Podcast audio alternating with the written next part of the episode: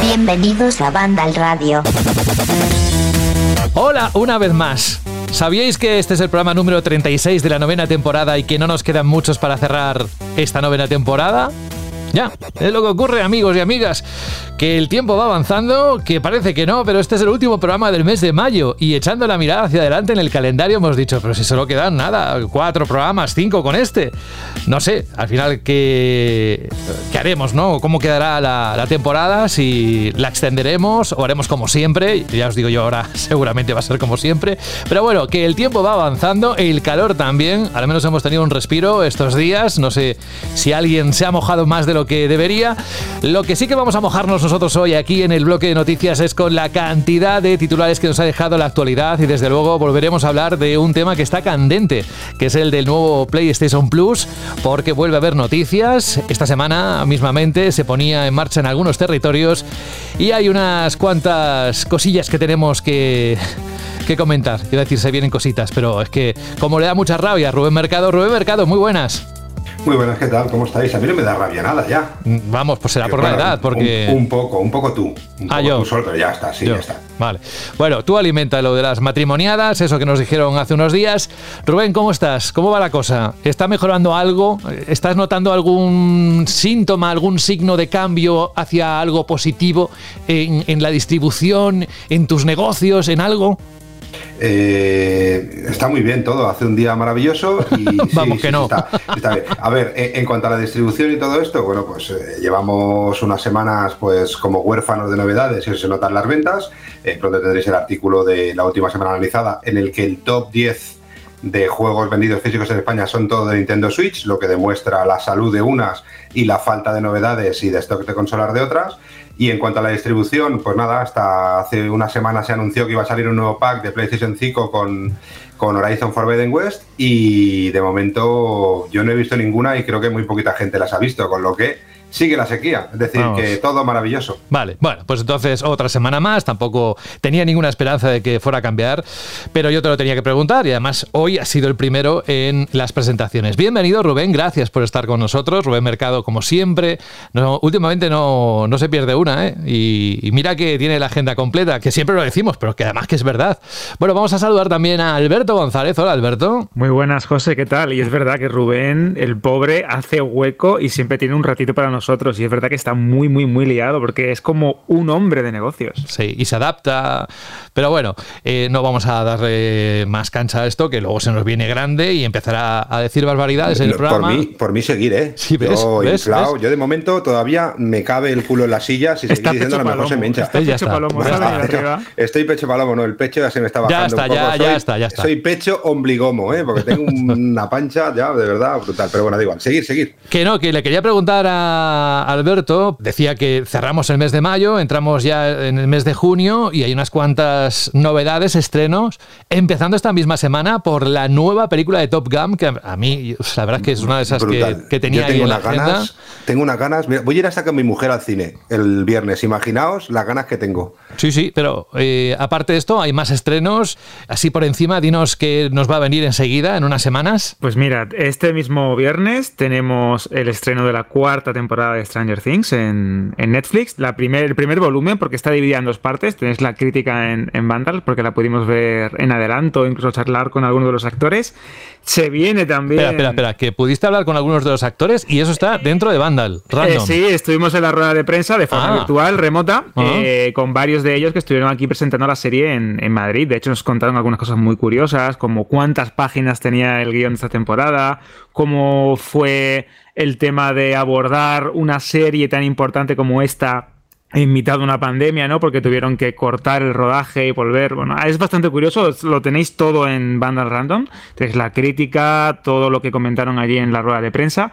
También tenemos Obi-Wan Kenobi, que se estrena en Disney Plus, la miniserie con Ewan McGregor y Hayden Christensen, que creo que lo va a petar y que va a hacer también como esto, como, como diría, ¿no? Como revitalizar la saga Star Wars después de unos cuantos baches que has tenido los últimos años, sin contar de Mandalorian, ¿no? O el libro de Boba Fett.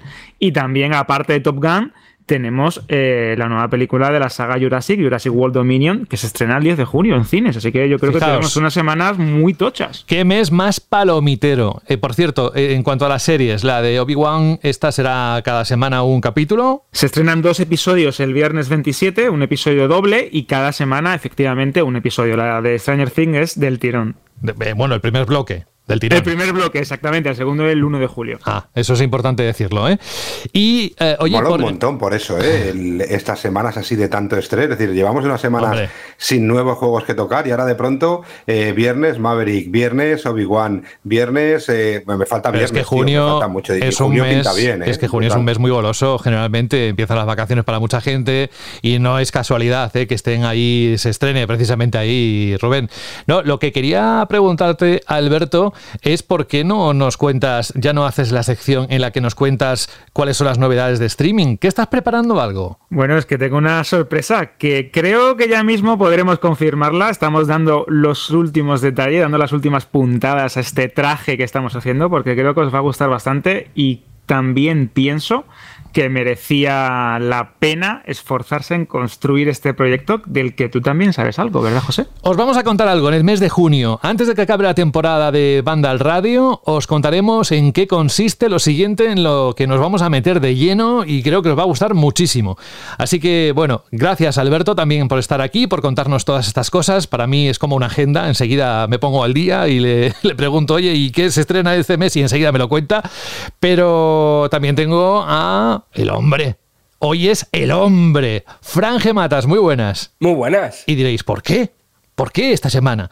Pues porque esta semana no sabéis que no está Jorge Cano, lo dijo el, el capítulo pasado, que esta semana estaba de vacaciones, y quien se ha encargado de la escaleta y de organizar un poco lo que hoy íbamos a tocar dentro de la redacción de Vandal ha sido Fran. Y Fran es un tío que mm, en cuanto construye, se pone a crear, es un hombre que sorprende, no porque tenga una cerveza en la mano o porque, yo qué sé, porque se lía un cierrito y se lo fuma. No, es porque es que es un hombre que te lo pone muy fácil. Así que hoy es el hombre, gracias a él tenemos estructura en el programa. Así que te lo quiero agradecer públicamente que este capítulo número 36 es en buena parte gracias a ti y a tu estructura y tu destreza mental, querido Fran. Ay, socorro, no sé cómo asumir las alabanzas, algo que se me da muy mal, pero que nada, que muchísimas gracias y que para estas cosas estamos, igual que hoy lo he hecho yo porque Jorge no estaba, seguramente algún momento en que falte otra vez Jorge, que esperemos que no pase,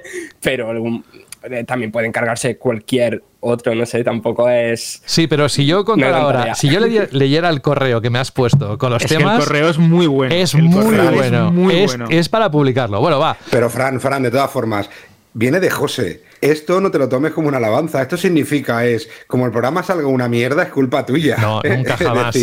vale, yo sería el primero. apúntalo bien. nunca te fíes de José. Es malo, es muy malo. Si algo sale mal, el primer responsable soy yo. Venga, va. Eh, vamos. Es que siempre nos lía el, aquí el, mercado. Vamos a, lo que es el bloque de noticias. Eh, es lo que más va a ocupar principalmente hoy nuestro programa. Dice Fran, esto nos lo contó también. Eh, bueno, por intuición, ¿eh? no porque lo sepan, pero Jorge nos viene diciendo que esto se puede ir calentando y Fran tiene ese pálpito de que en las próximas jornadas se va a ir moviendo temas. Él no tiene ni idea, pero dice que, que le da esa cosa. Bueno, nosotros lo que sí que tenemos son titulares que están negro sobre blanco, es decir, están publicados dentro de la página web, los hemos recogido, los ha recogido Fran y ahora los vamos a comentar con todos vosotros. Banda al radio. Y empezamos de nuevo con el tema de PlayStation Plus, que es uno de los más candentes en los últimos días. Y es que, como decía hace un momento, Sony ha estrenado este nuevo servicio en Asia, excepto en Japón, este pasado lunes 23 de mayo. Y claro, las experiencias de los jugadores de PlayStation 5 y PlayStation 4 en esas regiones están sirviendo a los usuarios del resto del mundo para hacernos una idea de cómo será el servicio de suscripción antes de que llegue a nuestro territorio. Con el lanzamiento también han detallado el catálogo disponible, mm, vamos, listado completo durante el primer mes, que por cierto a mediados de cada mes se añaden más juegos, aunque hay que tener en cuenta que los juegos disponibles serán distintos en España cuando se estrene el 23 de junio. Aunque la semana pasada mostraron un listado preliminar, que lo compartimos aquí, lo hablamos y que había algunas sorpresas, pues ha habido más sorpresas en este listado que lo podéis ver. Este sí que no lo voy a decir porque es larguísimo, lo tenéis publicado en la, en la noticia de Vandal. Y bueno, sobre todo ha sorprendido por los juegos de PlayStation que tienen distintas mejoras. Se han añadido títulos como Wild Arms o Toy Story 2. Pero ¿es escaso ese catálogo? Y eso lo dejo ahí, retenedlo, eh, compañeros de redacción. ¿Es escaso ese catálogo? Es una de las preguntas que luego vamos a, a, abordar, pero vamos a advertir algo, porque ha ocurrido y está pasando. Y además la situación la explica un usuario de subreddit y la ha recogido el medio Kotaku. Pongamos el siguiente ejemplo. Un jugador compró un año de PlayStation Plus con un 25% de descuento. Bueno, es una promoción que, como sabéis, realiza de manera habitual Sony. En lugar de 60 euros, pues pagó 45 euros. Bueno, pues esa suscripción se transformará automáticamente a PS Plus Essentials. Si se quiere subir de nivel hasta Plus Extra, que cuesta 100 euros al año, no pagará, amigos, 40 euros de diferencia. No, no, no, no. Sino 55 euros. Es decir, la oferta con la que adquirió su suscripción actual se evapora. Además, hay otro asterisco más a tener en cuenta. No se puede actualizar de Essential a Extra o Premium por el tiempo que elija el jugador, sino por toda la suscripción activa en ese momento. Si un usuario hizo acopio de códigos de PS Plus antes de que impidieran la acumulación de meses y tienes, por ejemplo, tres años de PS Plus Essential, tendrás que actualizar todo ese periodo a Extra o Premium y, por supuesto, pagar la diferencia. ¿Cómo os quedáis? Todo esto ya digo, ¿eh? porque se ha puesto en marcha en esa región y estamos teniendo esos datos, pero aún hay más.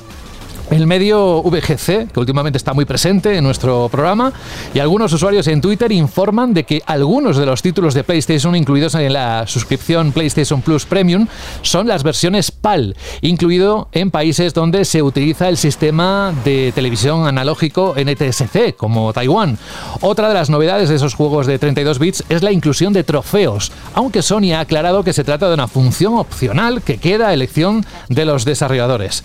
Luego, por ejemplo, Ben Studio confirmó hace unos días que Siphon Filter incluiría un trofeo platino. Es más, se confirma que aquellos conseguidos durante las versiones de prueba limitada de la suscripción premium permanecerán en vuestro perfil, eh, incluso cuando la prueba termine y decides no comprar el título. En caso de comprarlo, evidentemente podrás continuar ganando el resto de trofeos. Y por último, ya para sacar conclusiones de todo lo que está pasando a nivel de PlayStation Plus y esa entrada en el mercado asiático, dice en un reciente comunicado, Sony ha confirmado que los juegos de PlayStation 3, así como todos aquellos que solo pueden jugarse a través del streaming, no admitirán DLC en PlayStation Plus Premium, el nivel, como sabéis, de suscripción más alto. Esto también lo cuentan en el portal VGC. Y cabe destacar que varios de los juegos confirmados para el catálogo de PlayStation 3 cuentan con diversas expansiones y que todos ellos solo podrán ser jugados en la nube, aunque Sony estaría trabajando en conseguir la emulación de la veterana consola para que sus juegos puedan descargarse. Ya me quedo sin voz después de tanto texto que os he leído, pero es que son conclusiones, ¿verdad? Fran, numerosas movidas me ponía Fran en el texto que acompañaba a la escaleta.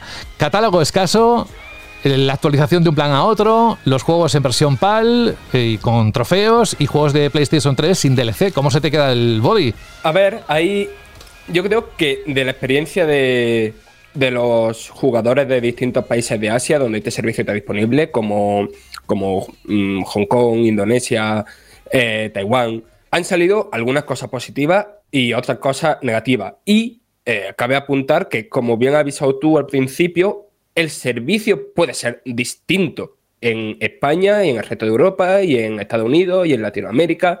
Quiero decir, eh, tanto el catálogo como lo que comentamos de lo de la actualización, de que haya que pagar, o sea, de que no se conserve la oferta, no sé, distintos elementos que pueden cambiar. Pero de momento la información que hay por usuarios que ya han accedido a este servicio que está disponible en Asia desde el 23 de mayo es esta. Entonces, la cosa positiva que queda, que el catálogo de PlayStation 4 y de PlayStation 5, el que está incluido eh, ya en PlayStation Plus Extra, es muy interesante. Está, hay bastantes juegos, hay bastante variedad. Son tantísimos que si nos pusiéramos a enumerarlo aquí llegaríamos a las dos horas de programa. El problema es que lo que algunos temían de que precisamente la suscripción premium, ¿no? Donde están los juegos de PlayStation, de PSP, de PlayStation 2, es que voy a enumerar esos juegos porque es que voy a tardar menos de medio minuto.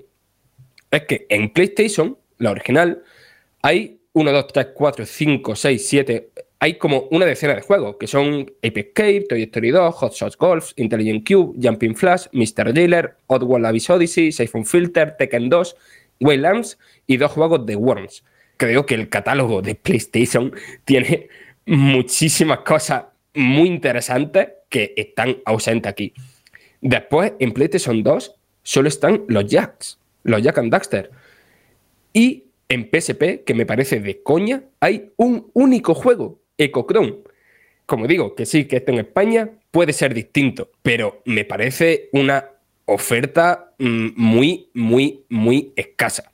Después, el tema de los juegos de la PlayStation original en versión PAL me parece bastante, bastante feo. O sea, por lo menos podrían haber hecho la alternativa que hace el Nintendo Switch Online con los juegos de Nintendo 64, que es ofrecer la versión europea porque están traducidas más idiomas, pero también eh, ofrecer las versiones originales, entre comillas, ¿no? Las estadounidenses, que funcionan a 60 Hz y tú ya eliges lo, que quieres. Pero no, aquí ha pasado como cuando salió la PlayStation Classic, la, aquella consola en miniatura, que muchos de los juegos pues estaban en versiones que sinceramente son peores, porque eso lo que conlleva que un juego vaya a 50 Hz en vez de a 60 es que los juegos que van a 30 FPS vayan a 25 y que los que van a 60 FPS vayan a 50 FPS. En el primer caso, evidentemente, es bastante más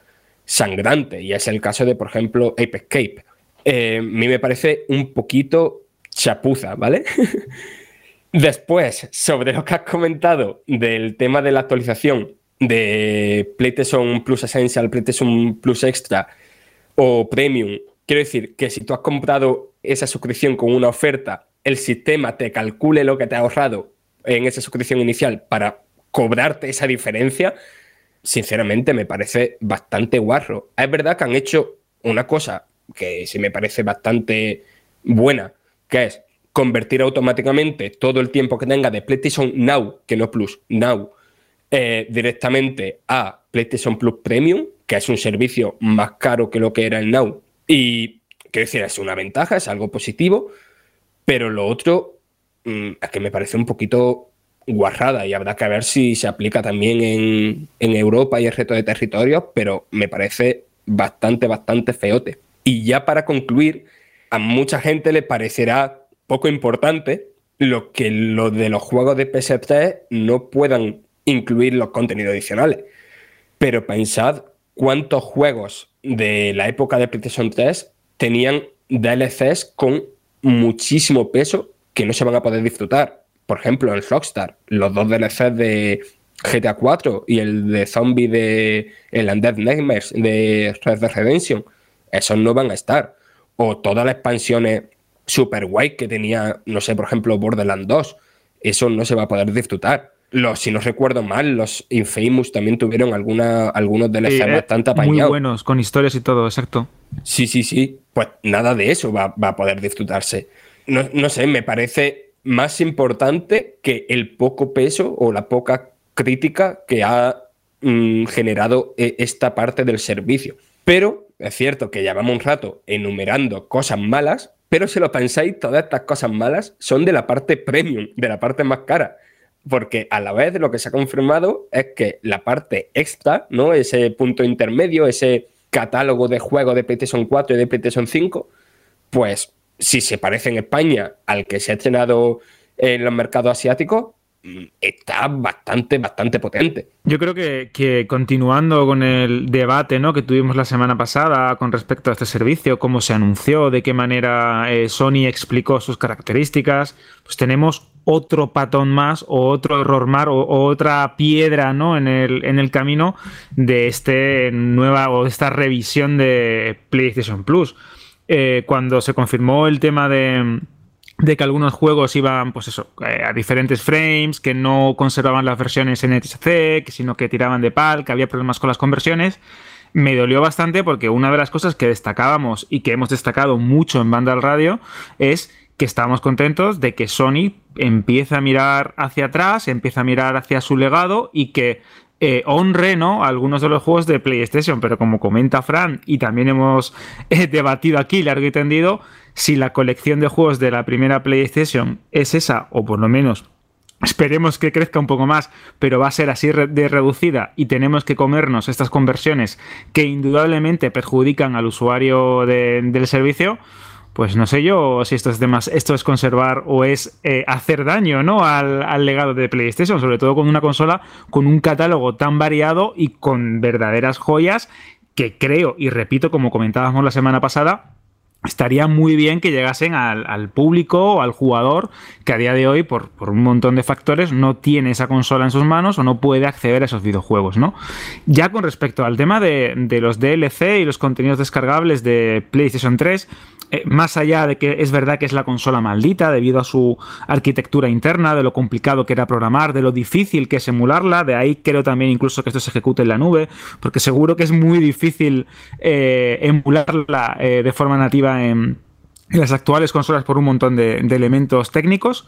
Sí es cierto que es una pena que ya que estás dando y estás abriendo la puerta, al igual que lo que hablábamos de la primera PlayStation, estás abriendo la puerta que el jugador actual pueda acceder y pueda disfrutar de un catálogo de una también de una de las mejores consolas de Sony de los últimos tiempos, eh, si le cortas o mm, intentas que la experiencia se limite al juego base, creo que en muchos títulos, pues mira, da igual porque tienes mucho contenido, tienes muchas horas de juego y creo que muchos usuarios van a coger un juego, van a probarlo unos minutos y se van a cansar y van a pasar a otro pero sí es cierto que la experiencia se delimita bastante y estás ya también eh, impidiendo que todas esas personas que incluso eh, disfrutaban de la versión más completa del juego en su consola de forma nativa tengan una versión reducida y eso resta importancia al servicio y le resta también valor añadido. Y ya, lo que a mí me parece bastante sangrante es esta eh, mm, vamos a llamarlo así, ¿no? Eh, eh, complicación a la hora de actualizarte, a la hora de mejorar el plan que tienes con este pago, con esta diferencia. De hecho, nos comentaban en, los comentarios de banda, de banda al radio que habíamos sido un poco exagerados, que Rubén se liaba demasiado, que las compañías eran más claras de lo que estábamos comentando, pero es que esta actualización o esta transición del servicio actual al nuevo creo que no está siendo cómoda, que no está siendo clara y que hay ciertas cosas que Sony o ha pensado eh, mal o que creo que van en contra del consumidor, que van a hacer que este servicio, por lo menos en sus primeros meses o en sus primeras semanas, tenga una adopción, vamos a decir, relativamente baja puede pasar de todo. Vamos a ver también si esto se va perfilando, si la propia Sony rectifica, que no sería la primera vez, si la suscripción es de una manera más clara, si esto también se aplica en Europa o hay diferencias entre territorios, si hay algún tipo de promoción local o a nivel europeo o a nivel de mercados. No lo sé, pero eh, mm, teniendo en cuenta cómo se han anunciado los juegos que tiene este servicio, la manera confusa en la que están hablando de la actualización de, membresía, el catálogo de juegos de PlayStation a poca calidad, quitarle contenido descargable a los títulos de la PlayStation 3, pues no lo veo del todo claro y creo que a día de hoy el atractivo para gran parte de los usuarios es muy poco tienen tiempo, también digo, tienen tiempo, que si no me equivoco, llegaba aquí el 23 de junio. Tienen tiempo para enmendarlo, ser mucho más claros, ofrecer una información mucho más eh, concisa y mucho más em, fácil de asimilar para el consumidor medio, porque de momento, eh, y siendo demasiado crítico y a lo mejor soy muy pesado y muy cenizo, me parece bastante flojo y bastante pobre como lo están manejando. Yo estoy totalmente de acuerdo con lo que dice Fran, con lo que dice Alberto. Eh, no voy a dar las mismas explicaciones porque creo que, sería repetir casi todas las cosas que han dicho ellos. Eh, eso que decía ese oyente o ese seguidor nuestro en, en, en, iVox, que, que, tampoco era tan complicado, que somos unos, vamos, que, como si fuéramos un poco demasiado eh, exigentes. Sí, somos exigentes, y yo hablo desde el punto de vista mío. A lo mejor eh, yo no soy un super jugador hardcore. Llevo muchos años en el videojuego, pero no estoy en todo momento actualizado de todo al día, eh, de, los funcionamientos, de no. Además, a mí todo ese sistema de pago por servicio o de membresía, que también nos decían que por qué utilizábamos la palabra más de Latinoamérica, pero bueno, yo creo que queda totalmente claro que este pago por esos servicios tiene que ser más sencillo, sobre todo si quieres captar a todo tipo de público. Es decir, no solo al jugón de PlayStation 5, que seguramente pues ya tenga PlayStation Plus, que ya haya probado PlayStation Now, que seguramente tenga Nintendo Switch Online y que posiblemente tenga una Xbox y también tenga el Game Pass y que sepa la diferencia entre el Game Pass normal y el Game Pass Ultimate. Claro, para esta gente seguramente es mucho más sencillo, pero creo que, si Sony realmente quiere hacer ese servicio, un servicio totalmente masivo, tiene que ponerlo súper sencillo para que cualquier persona que no utilice este tipo de servicios lo entienda. Hay gente que, utiliza Netflix y, poco más, ¿no? Como pago por servicio y que ahora pues quiere comprarse una PlayStation 5 cuando pueda comprarla o que tiene al peque que se la ha comprado y que quiere tener ese servicio de PlayStation Plus, eh, cuando empieza a mirar estas cosas y cuando lo que tiene se transforma de una manera incorrecta o una manera rara que no sepa bien bien cuándo tienes que gastarte o no, pues bueno, pues es el secreto de que, de que la implementación de ese servicio sea muy potente o no tan potente. Yo vuelvo a decir lo mismo que dije en el programa de la semana pasada. Creo, y cada vez que voy viendo y leyendo más cosas, que es un servicio que Sony ha implementado con prisas y seguramente con la presión del gran funcionamiento del sistema de Xbox Game Pass. Seguramente eso eso ha hecho que PlayStation haya tomado la decisión de lanzar las cosas a lo mejor antes de lo que esperaban, con lo que estos detalles son sobre todo, creo que detalles de pulido. Es decir, que seguramente en 6-7 meses el sistema de PlayStation Plus, PlayStation Plus Premium o el Extra sea bastante diferente a lo que vemos ahora y seguramente se solucionen esos problemas que estamos viendo ahora. El problema es si solucionará todo el mundo, si solucionará todo solo cuando se solucione, sobre todo con el tema de los descuentos, si se van a poder poner selectores de PAL y NTSC, eh, si los juegos, por supuesto, se pueden aprovechar al 100% con esos DLCs que ahora no se pueden aprovechar y otras cosas que irán saliendo. Eh, junio queda aquí, al lado. Entonces, tampoco creo que veamos grandes diferencias eh, respecto a lo que se ha lanzado ahora, pero yo vuelvo a decir que es un sistema que creo que se ha lanzado con prisas y cuando se lanzan las cosas con prisas, esos pequeños detalles que hacen que sea un sistema eh, pues un sistema bien pensado, un sistema bien estudiado, con el mínimo, eh, la mínima cantidad de errores posibles y de problemas posibles como lo estamos encontrando, pues estos son los detalles de pulir que hacen que sea un sistema que se vea maduro y probado y funcionando, o un sistema que hoy hay que lanzarlo ya porque nos están comiendo la tostada, que es lo que está pasando a nivel mundial, ¿no? Con lo que yo creo que mejorará, pero ahora mismo creo que no está a la altura de lo que un usuario de PlayStation debería de tener, porque ya hay servicios mejores que estos, ¿no? Y no nos gusta comparar porque son diferentes, pero sí que es verdad que tendríamos que, que tendría que aprender PlayStation pues de ciertas cosas y de ciertas funcionalidades que otros servicios están ofreciendo desde hace ya bastante tiempo. ¿Mejorará? Sí. ¿Lo suficientemente pronto? Eh, bueno, nunca es pronto si se empiezan a hacer las cosas mal, pero esperemos que tomen nota de todos estos eh, problemas y que lo solucionen en un futuro lo más pronto posible. Yo un último apunte antes de de pasar al siguiente tema es que, además de reafirmar el tema de que el catálogo de PS4 que hay en el servicio está muy, muy bien, ha habido otra cosa positiva, que es que se dijo que estas versiones de prueba que va a haber en la suscripción premium, ¿no? Es decir, Sony dijo desde el principio que no va a meter juegos de lanzamiento eh, desde, desde el día 1 en su servicio, ¿no? Pero eh, si tienen estas versiones de prueba. Eh, Horizon Forbidden West, que es un juego súper reciente, salió hace tres meses, tiene versión de prueba ahí, ¿no? Entonces se dijo en su día que iban a ser pruebas de dos horas y se ve que va a depender del título. En juegos que a lo mejor con dos horas ya veas un poco cómo va a ser el juego, pues sí, lo mínimo van a ser dos horas, pero hemos visto el ejemplo de precisamente Horizon y de Cyberpunk, que al ser RPGs y tal, te dejan jugar eh, sin ningún tipo de limitación hasta 5 horas.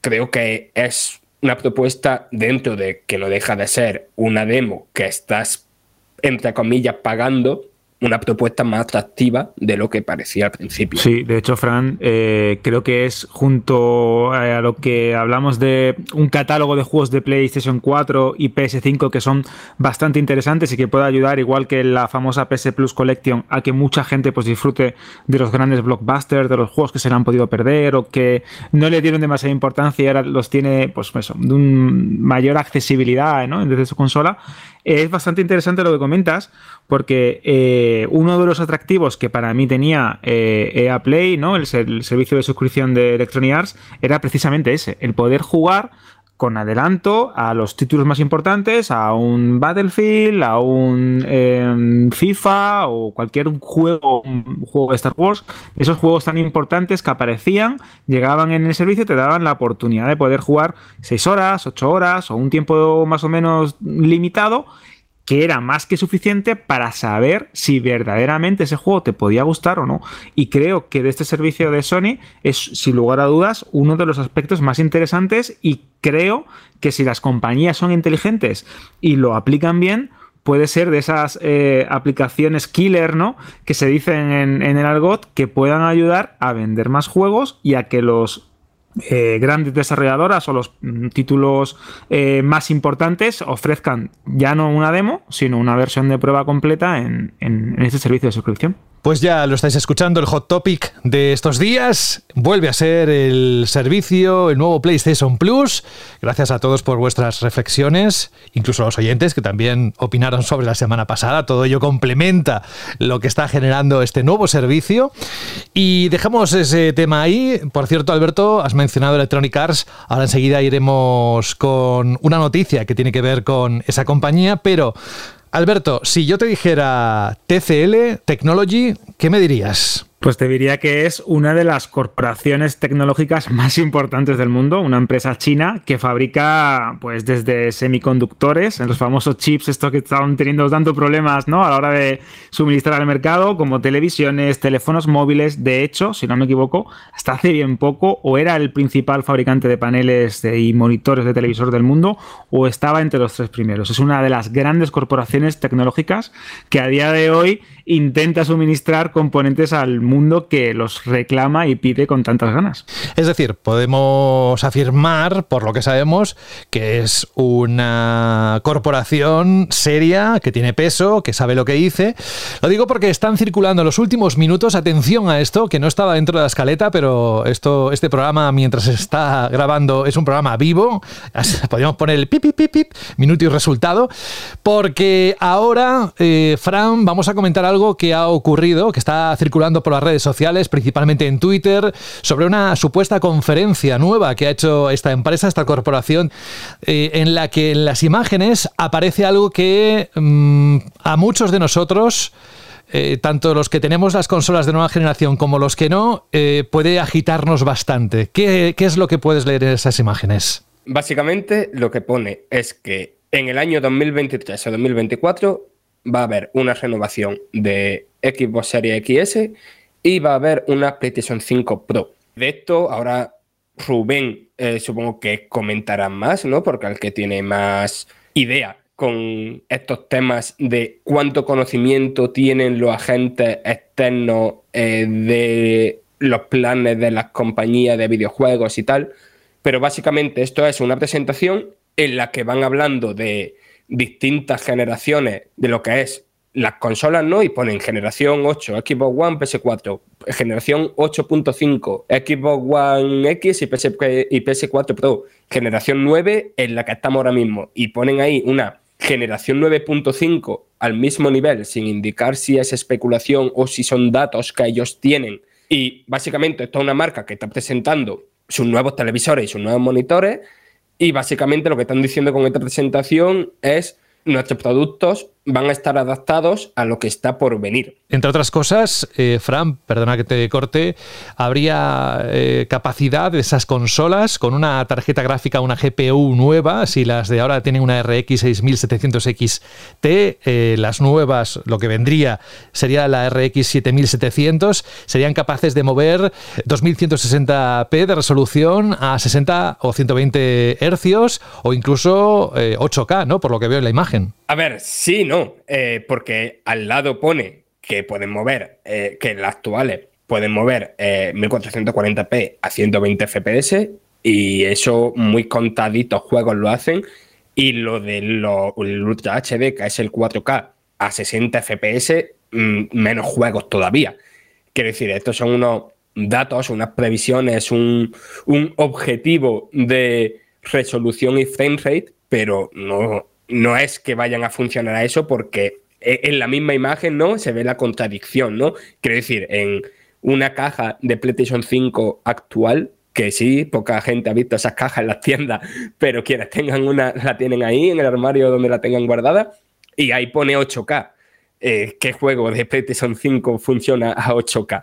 Mm, prácticamente ninguno. Pero vaya, nos podemos, si esto es cierto, lo que nos podemos esperar es una suerte de mejora como la hubo en su día de con PS4 Pro y Xbox One X. Después, ¿hasta qué punto darle veracidad a lo que diga una marca de pantallas sobre los planes de Sony y Microsoft hacia el futuro? Es que no es, aunque aquí en España TCL no se conozca muchísimo, de hecho, el mercado europeo de TCL es muy distinto al asiático y al norteamericano. En Norteamérica, los televisores de TCL son los televisores más vendidos porque son televisores de gama media que vienen con Roku TV que, y que en relación calidad-precio es lo mejor que hay. Los paneles que usan en Europa, yo tuve antes que la LG CX, antes tuve una un televisor de TCL no son los mismos que, usan en Estados Unidos. Son televisores de gama baja y que de estos televisores que compras por 200 eh, y pico euros, 300 euros y que te sacan de un apaño, pero no son nada del otro mundo. Pero a lo que voy con esto es que, eh, aunque no lo parezca, es una marca muy importante y que quizá sí saben más de lo que pensamos y que quizá estos planes a lo mejor se hayan descartado porque por la crisis actual de semiconductores, pero puede ser que estos problemas estuvieran sobre la mesa en algún momento. Yo sí que hay que decir que, que a veces pensamos que las empresas son como muy cerradas y muy, bueno, muy, muy cuidadosas con las informaciones que dan, pero al final muchas de estas empresas como PlayStation, como Microsoft, como Apple, como muchas otras, al final dependen de otras ciertas empresas para desarrollar su tecnología, ¿no? Con lo que si la información viene de una empresa tan fuerte o tan potente como, como es esta, hay que tomarlo también, hay que tomarlo en cuenta, hay que tomarlo como que es algo posible. Yo lo veo complicado y muchas veces también hay muchas empresas que lo que hacen es intentar mm, enseñar hacia dónde va su tecnología o hacia dónde va su evolución y justificarlo con soportes que tenga sentido esa evolución, esa tecnología, ¿no? Es, es, decir, oye, voy a hacer la nueva versión o en 2024 voy a tener una nueva tecnología de pantallas, por ejemplo, que sean capaces de reproducir estas características pero si no hay nada que lo pueda reproducir, no tiene sentido que se lance, ¿no? Entonces, justifican de alguna manera con hipótesis, viendo históricos de lanzamientos de, de, las consolas también, de Play 4, Play 4 Pro, Xbox One, Xbox One eh, X, entonces siguen esa correlación y más o menos esperan que sea así. Yo creo que esa evolución estará. Todos entendemos que va a haber una reversión de Xbox Series X, no sé yo de la S, pero de la X eh, seguro, incluso también de la S, porque las cosas evolucionan. Y una PlayStation 5, pues que es una PlayStation 5 entre comillas Pro, que siempre le ponemos la misma coletilla y todos entendemos que, que saldrán. Pero tal y como está ahora la situación de los semiconductores, de las producciones, de la falta de stock, yo creo que no tiene sentido que en 2023 o 2024 que que es cuando parece ser que se, empezará a normalizar la situación de semiconductores y de microchips y con ello se empezará a normalizar la situación de poder obtener una PlayStation 5 o una Xbox Series X, yo creo que es ser demasiado ambicioso de que tan pronto pueda salir. ¿Hay que tenerlo en cuenta? Sí. Hay veces que, que, no es que tengan información de las compañías, sino que son pensamientos o maneras de poder presentar todo lo que tienen que presentar para decir que van a ser los primeros en tener esa tecnología? Pues también, es decir, que cojamos con pinzas esta información. Es muy raro que esta información sea veraz y que se le haya escapado a una empresa como, como esta, que no estamos hablando de una empresa cualquiera, no estamos hablando de empresas pequeñitas, sino estamos hablando de un gigante que seguramente todas esas presentaciones eh, habrán pasado diferentes filtros, con lo que, bueno, es una buena información, ya tenemos eh, la primera, el primer ingrediente para empezar a suponer y hablar de las maravillosas pros en todas las consolas, que nos encanta hablar y nos encanta eh, ir diciendo y sacando fechas, eh, pero bueno, vamos a coger con pinzas esta información y que no sea, o que veremos a lo mejor un, algún tipo de comunicado por esa parte, porque esto ya estoy viendo en redes sociales, hace nada que ha salido y están las redes sociales que arden con eso, ¿no? Ya, pues bueno, gente que lo critica, gente que no, gente que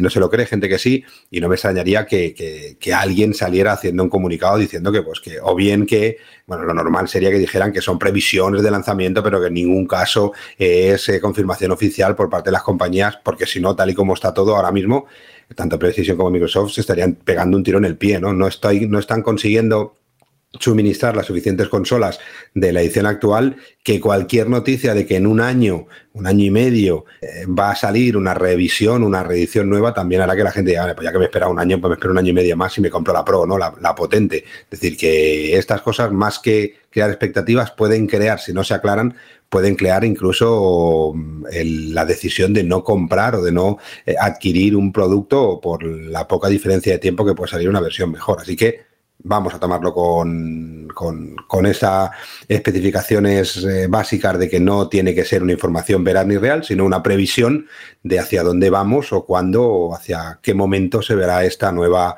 tecnología. ¿no? En cualquier caso, grandes dosis de prudencia, acaba de salir, es posible que cuando estéis escuchando este programa se haya desmentido, pero bueno, lo teníamos que contar y vamos a avanzar con lo que sí que dentro de Vandal está confirmado porque sabéis, y además vamos a otro tópico de esos hot, calientes, puntos de conversación habituales en las últimas semanas sobre la compra de de videojuegos que se ha convertido en una de las estrategias más habituales en esta nueva generación de consolas y es que grandes compañías como PlayStation y Xbox no han dudado a la hora de abrir sus carteras para incorporar a sus filas de desarrolladores principales estudios tan potentes como Bungie o Activision Blizzard. Ahora parece ser que Electronic Arts, ¿eh? por eso decía lo de Alberto, que ahora vamos a hablar de Electronic Arts, uno de los mayores editores de la industria al tener en su poder sagas como Mass Effect, Battlefield o Need for Speed, podría estar en negociaciones con Disney Amazon, entre otros, para ser adquirida.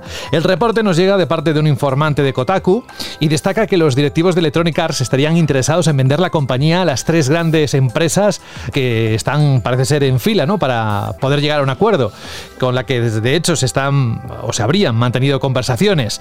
Bueno, al parecer, Electronic Arts estuvo a punto de cerrar un acuerdo allá atrás con NBC Universal, un gigante también de la comunicación, y aunque al final esta compañía se echó para atrás porque no llegaron a una un acuerdo con el precio, demuestra que la editora estaría interesada en ser comprada por una cifra razonable. Entre esto y lo de la semana pasada, lo del FIFA, que ya no va a llevar ese, ese nombre, etcétera. Bueno, e, Electronic Arts, para que quede bien clarito, niega en este momento que se estén realizando negociaciones.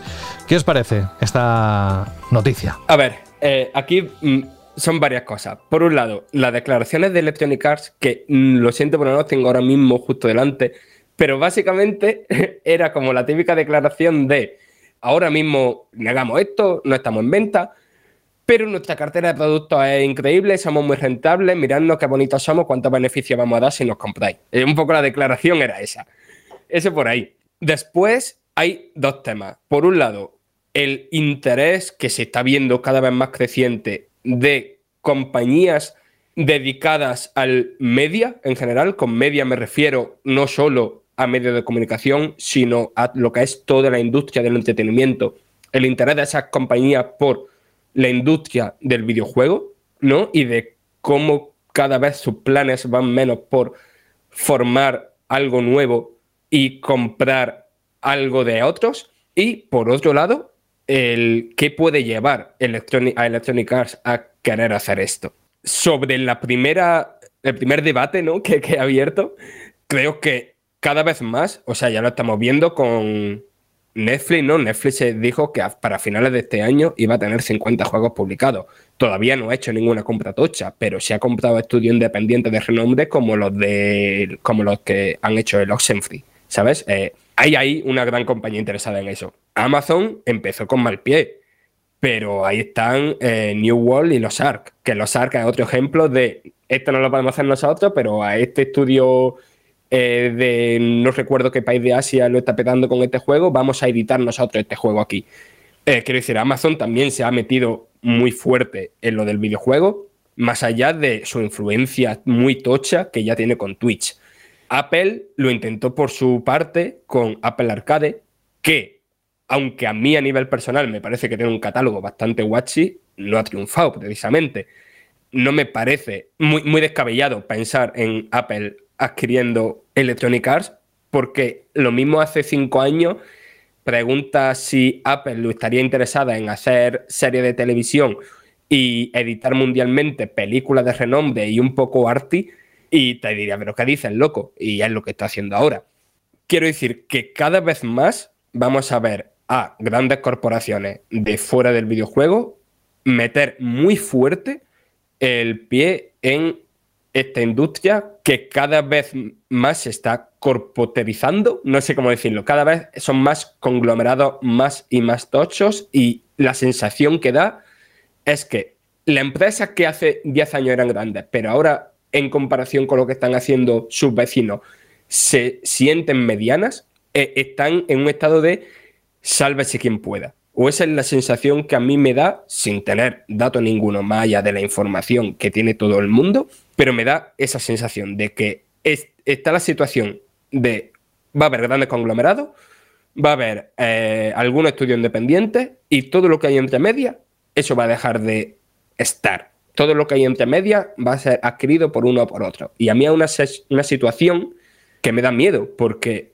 el, output, lo que se va a producir de esa situación es que cada vez vayamos más todavía a una cosa que ha aquejado al videojuego desde hace décadas, que es la importancia de la IP, que todo se base en propiedades intelectuales asentadas y con poco riesgo, porque al final una gran, una gran compañía no quiere asumir grandes riesgos, y en, en lugar de en cosas nuevas. Y yo creo que eso eh, ese posible pero más que probable output es malo para la industria del videojuego. Es que a día de hoy, eh, como bien comentas, Fran, eh, las grandes corporaciones quieren diversificar al máximo sus negocios y quieren buscar la máxima rentabilidad, obviamente con el menor riesgo posible. Eso parece algo muy obvio, pero es así. Warner y Discovery ¿no? llegaron a un acuerdo hace poco, se fusionaron y ahora son pues, posiblemente el ente de entretenimiento más grande del mundo, aglutinan un montón de licencias bajo su paraguas, tienen servicios eh, de streaming, tienen eh, cine, tienen música, tienen un montón de operadoras operando bajo, valga la redundancia, bajo su, su, lo que sería su logo, ¿no? Eh, Comcast, que es el dueño de Universal, de un montón de, compañías de telecomunicaciones, de estudios, de estudios de cine, también se ha interesado, que era uno de los compradores de, o de los posibles compradores de Electronic Arts y parece ser que en el último momento se echaron hacia atrás NBC Universal porque creían que el precio no estaba del todo ajustado. ¿Por qué pasa esto? En las últimas semanas hemos visto eh, cómo Microsoft compraba Activision Blizzard, cómo hace unos meses compró Bethesda, cómo las grandes empresas del mundo del videojuego y del entretenimiento están obsesionadas por la siguiente compra, lo hizo también Sony con Bungie y lo vamos a seguir viendo en, las, en las próximas semanas y en los próximos meses. ¿Por qué? Porque ya no es solo eh, em, qué puedo hacer con mis estudios, sino qué licencias, qué IP, qué sagas puedo comprar y qué valores o qué activos me interesan de cara al futuro. Se ha dicho por activo y por pasiva, que en el caso de Bungie era sobre todo enfocado a los juegos como servicio. En el caso de Activision Blizzard, como una especie de inversión para potenciar Game Pass y tener alguna de las sagas más importantes del mundo de los videojuegos y posiblemente de la historia del medio bajo el paraguas de, Microsoft. Es decir, ¿qué quiere Electronic Arts? Pues Electronic Arts se está encontrando que hay grandes entes que van a tener ahora un flujo de dinero, grandes corporaciones, grandes empresas del mundo del videojuego, que van a tener un flujo de dinero y una estabilidad comercial y económica que a ellos también les puede interesar. Ahora mismo la incertidumbre con el tema del cambio de FIFA, con determinados aspectos como la licencia de Star Wars, que se van a empezar también a abrir, eh, puede interesar eh, a, la, ejecutiva de Electronic Arts buscar una compañía más grande que les dé esa estabilidad que tanto ansían. eso de eh, Amazon o Apple me cuadra, porque tanto Amazon ya hemos visto que ha tenido grandes éxitos recientes en el mundo del videojuego, como también está potenciando su eh, faceta de eh, proveedora de servicios de entretenimiento, con Prime Video, con un montón de servicios que están en cierta medida no relacionados, como Amazon Music, como Audible y los, y los podcasts y los audiolibros. Eh, es que el mercado a día de hoy está tan polarizado y vivimos en una guerra de frentes de grandes corporaciones que casi todas ofrecen lo mismo en un, en un momento en el que encima estamos hablando de que la oferta de entretenimiento es tan masiva y llega a ser tan inabarcable que es muy difícil competir, como bien ha apuntado Fran, si eres una empresa pequeña o no perteneces a uno de los grandes grupos. Eh, Apple es verdad que va combatiendo poco a poco con sus propias reglas y sus propias eh, herramientas. Apple TV Plus eh, parece ser que es como el servicio más pequeñito, el más olvidado, pero apuesta por la calidad. ahora también están ahora, bueno, desde hace unos años, se están metiendo y están desenvolviéndose muy bien en el tema de las suscripciones. De hecho, hacen algo muy inteligente que es una tarifa en la que te aglutinan todos los servicios posibles y te evitan tener que estar pagando pues un montón de cositas independientes. Esto también lo vamos a ver. Amazon ya lo hace, otras compañías van a empezar y Netflix, que parecía eh, la todopoderosa empresa de entretenimiento, después de este batacazo y ahora que está experimentando con los videojuegos, que poco a poco, que también ya se verá a ver cómo lo plantean, creo que va a ser eh, la tercera en discordia.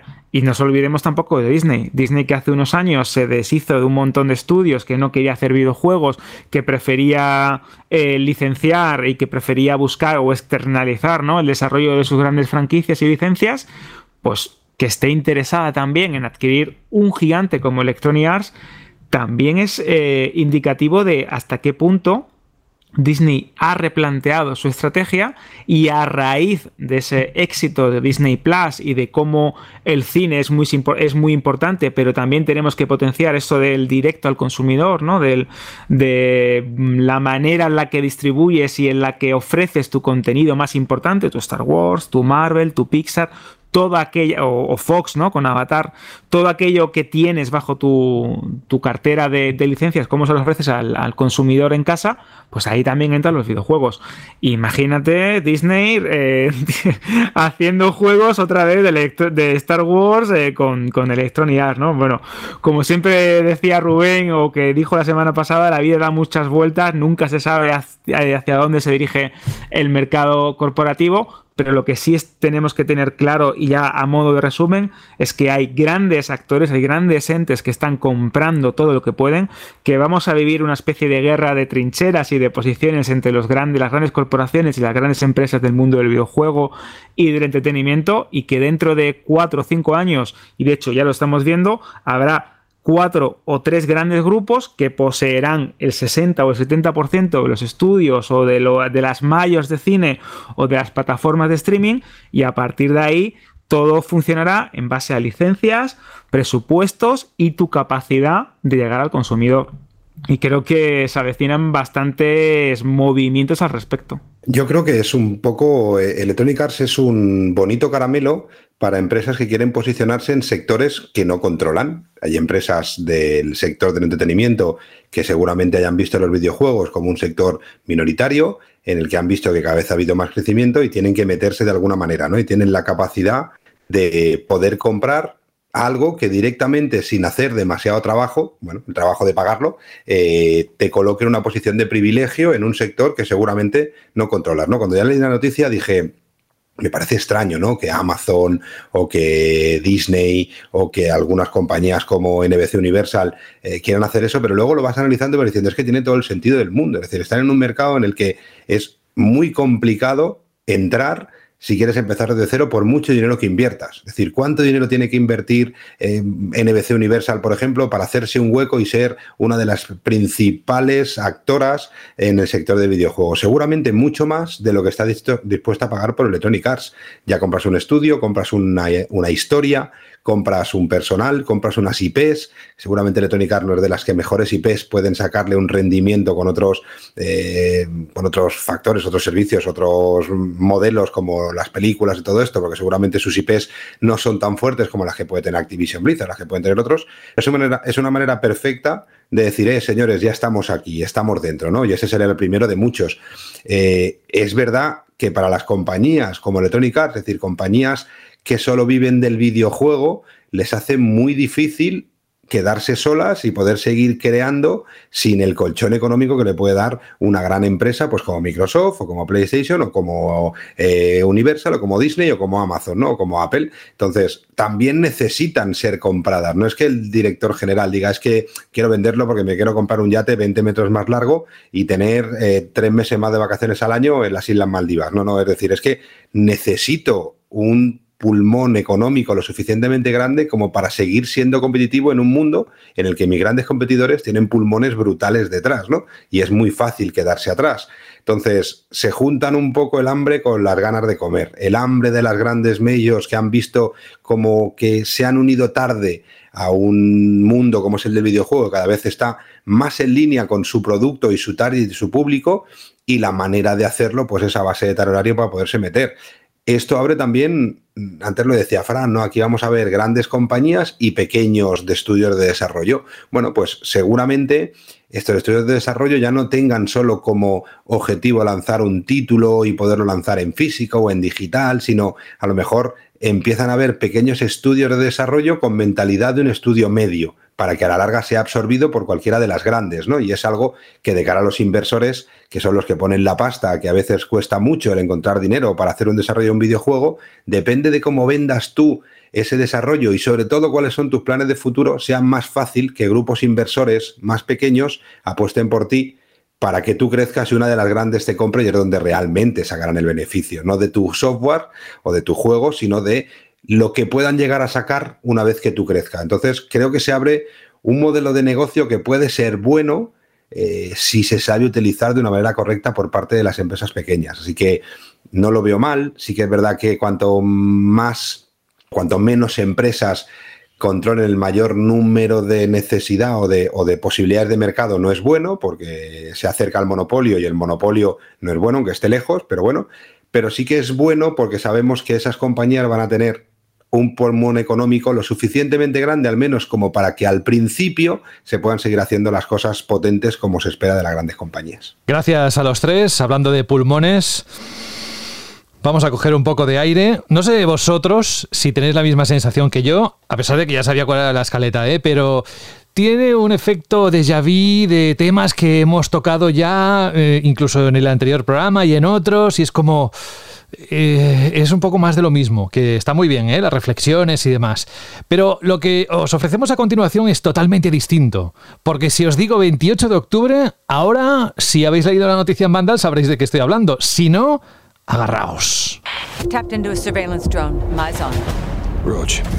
Activision ha sorprendido al mundo esta semana anunciando sin previo aviso la fecha de lanzamiento de Call of Duty Modern Warfare 2, la secuela del reinicio de la saga que comenzó en 2019 con un shooter muy notable y que tendrá continuidad con esta nueva entrega que llegará en el último trimestre de 2022. Lo hecho publicando un video teaser que la verdad es que no muestra mucho. Eso sí, marea bastante por tanto movimiento de los drones, que yo supongo que es cámara y drones, ¿no, Alberto? Porque si no sería una resolución terrible, vaya. Sí, es un poco loco, ¿no? Porque se ve como una especie de muelle con el arte, ¿no? de la carátula de, esta nueva secuela, de ese reinicio de Modern Warfare del 2019, que de hecho fue uno de los mejores Call of Duty de los últimos años. Y se ve, pues, la icónica cara de Ghost, con ese arte tan chulo, ese 2 tan, tan particular, la tipografía. Y bueno, que, y más cosas. Y más, cosas. cositas. Sí, sí, sí, Bueno, en concreto, Modern Warfare 2 llegará a las tiendas de España y del resto del mundo el 28 de octubre, como decía, de este mismo año, con versiones para PC, PlayStation 5, 4, Series XS y Xbox One. Lo más curioso de todo es que por ahora no hemos visto ni una sola imagen del juego ni un fragmento de su gameplay. Durante el vídeo también parece haber una pista a la fecha o de la fecha en la que podríamos ver el primer, ese primer tráiler o gameplay de Modern Warfare 2, ya que de pasada, si lo veis, se puede ver un contenedor con lo que parece ser una fecha pintada J-8-22 que apuntaría a junio o julio de este año, teniendo en cuenta que un insider ya comentó en el pasado que Activision tenía planeado mostrar el primer gameplay en junio. De ahí a que te lo puedas creer. Pero es que hay más. También en la tarde de este martes, del martes de esta semana, llegó la temporada 3 recargada, la actualización de mitad de temporada de Call of Duty Vanguard. Los data miners han encontrado archivos en la nueva versión del juego que detallan las tres ediciones del título, o de lo que podrían ser las tres ediciones del título de Infinity War, una beta abierta, información sobre eso, y los bonos de reserva. Activision, evidentemente, no ha confirmado esta filtración de momento. Parece ser podría ser que habría tres ediciones diferentes, estándar, la cross-gen o multigeneración y la Bold Edition. La reserva de cualquiera de ellas garantizaría acceso anticipado a la beta abierta en consolas PlayStation y la edición más cara, Bold, incluye un montón de cosas que las tenéis destacadas y, detalladas en la noticia de Vandal. Es decir, esta semana esto sí que es distinto, esto sí que nos da aire fresco, e-, ese aire y esos pulmones se refrescan, ¿eh? ¿verdad? Iba a decir Alberto, pero creo que es más fan de shooter del Call of Duty. Pero el 28, si nada se mueve, el 28 de octubre de este año tenemos esa edición. ¿Qué te parece, Fran? Pues a ver, a mí lo primero, mm, bueno, aparte de que el tweet en inglés me pareció bastante gracioso por hacer lo de eh, Call of Duty Ships, ¿no? Que es como que se distribuye, se lanza el 28 de octubre, pero ship también en un barco y poner el metraje en un barco, no sé, me pareció chiste malo de los míos, que me gustó bastante. Sí, sí, coincide bastante. El community manager de Call of Duty de Activision es Fran. O es amigo de Fran. Lo acabamos de descubrir ahora mismo. Pero más allá de eso, eh, me, ha sorprendido que vaya a haber versiones para PlayStation 4 y Xbox One. Evidentemente, eh, que no hay muchas eh, Play 5 y Xbox Series en el mercado y Call of Duty aún una saga lo suficientemente tocha como para necesitar que lo compre un público lo más amplio posible para sobrevivir. Pero digo esto que me sorprende porque este Call of Duty, sobre el papel, la verdad que no hemos visto nada, pero sobre el papel no, no esperéis otro Call of Duty como han sido Cold War o como ha sido Vanguard. Esto es un juego eh, diseñado por Infinity Ward que va a tener un nuevo motor gráfico que incluirá una nueva experiencia de Warzone, que mucha gente, o sea, muchos insiders y rumores y tal, eh, tachan de algo equivalente a lo que podría ser un Warzone 2 si han dicho que va a ser una evolución masiva de lo que es el género del Battle Royale. Quiero decir, me parece como muy ambicioso hasta el punto de que yo me esperaba casi un salto generacional, ¿no? Con esos puntos que, describieron hace ya unos pocos meses desde Activision. Y bueno, supongo que es buena noticia, ¿no? Que cuanta más gente lo pueda jugar, mejor, pero a ver hasta qué punto ese nuevo motor gráfico y esa revolución de Call of Duty puede ser tal teniendo que salir en consolas que ya van para la década. No olvidemos eh, que Activision no es que se la juegue, pero sí es cierto que, por ejemplo, Vanguard eh, no llegó a vender lo que se esperaba. Sí es verdad que ha tenido pues gran éxito en determinados territorios, como Estados Unidos, etcétera, y muchos creían que parte de la culpa era la temática de la Segunda Guerra Mundial, un modos poco atractivos, eh, también se quejaba ya un poco el cansancio de la, de la licencia, el tema de una entrega anual, como que se estaban encontrando ahora mismo en un momento en el que hay otras ofertas, otras licencias, otros juegos, y este año que teníamos un Battlefield que era muy prometedor, que ha salido como ha salido, que no ha sido exitoso, parecía que Call of Duty lo tenía bastante más sencillo o, más fácil de cara a triunfar en, en, ventas. Ha vendido muchísimo, hay muchas sagas que ya quisieran vender lo que vende esta saga de acción en primera persona, pero es cierto que no ha sido lo que Activision esperaba y ahora se la juegan. Se la juegan primero porque es verdad que Modern Warfare, eh, solo esa, en, solo nombrarlo, eh, a cualquiera que le guste los shooters, eh, a cualquiera que ame esta saga o disfrute de los juegos de acción en primera persona y de su multijugador, creo que le dice más de lo que creemos. Y teniendo en cuenta que se ambienta en la actualidad, que el de 2019 tenía un buen modo campaña, un gran online y que gran parte de la comunidad sigue jugando y considera que es el referente eh, al que deben fijarse las sucesivas entregas de,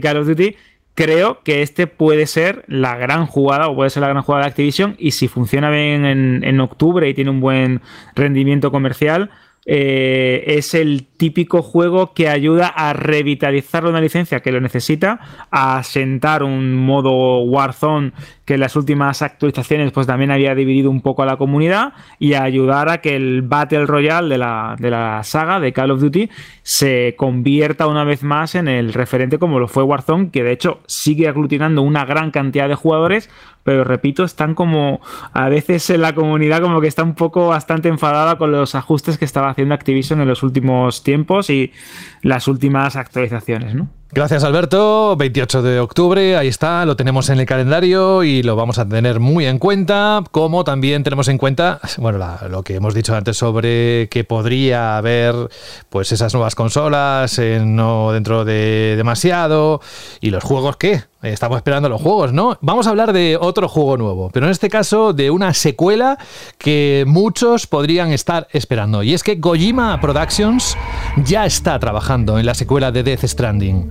No lo ha anunciado oficialmente el propio estudio fundado por Kojima, sino que ha sido el actor Norman Reedus, que da vida, como sabéis, al protagonista del videojuego, quien lo ha desvelado en una entrevista concedida a la publicación Leo Edit.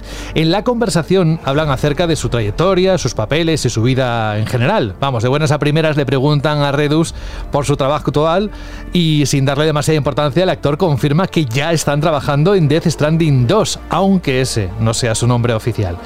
Y Kojima Productions, de momento, no ha corroborado esta información, pero sí es cierto, lo sabéis, que el propio, y además lo hemos dicho aquí, que Hideo Kojima ha estado publicando fotografías desde un estudio de captura de movimientos de Los Ángeles, en Estados Unidos, lo que ha servido también como pista de que está trabajando en un juego de PlayStation 5. Lanzamiento, quizás para 2024 o 2025, pero esto es de mi cosecha. ¿eh? Pero vamos, teniendo en cuenta, más allá de si, lo esperamos eh, en una fecha o en otra y que nos hace falta para el catálogo de nueva generación y cómo se va a ver y tal, vamos a entrar ahí. Os voy a hacer una pregunta muy concreta a los tres. ¿Qué os gustaría que tuviera este juego? Que fuera una continuación del otro, que fuera algo distinto. ¿Dónde pondríais vosotros ahí, Rubén, por ejemplo, dónde pondrías tú ahí tu lista de deseos? Bueno, yo antes de decir mi lista de deseos, lo que sí quiero decir es que me parece alucinante el cómo eh, Kojima siempre termina sorprendiéndonos en cómo anunciar sus proyectos, ¿no? Yo creo que se le puede acusar de muchas cosas, de extraño, de no extraño, de hacer juegos que no son aptos para muchos o para todos, o pero el, cómo tiene medido la forma de comunicar las cosas, que todo parezca un accidente, pero que yo estoy convencido de que para nada es un accidente, porque si algo tiene Kojima es que controla los tempos de todo lo que hace, que yo creo que por eso eh, dejó el redil de trabajar para ninguna compañía y quiso dedicarse a hacer las cosas como él quería.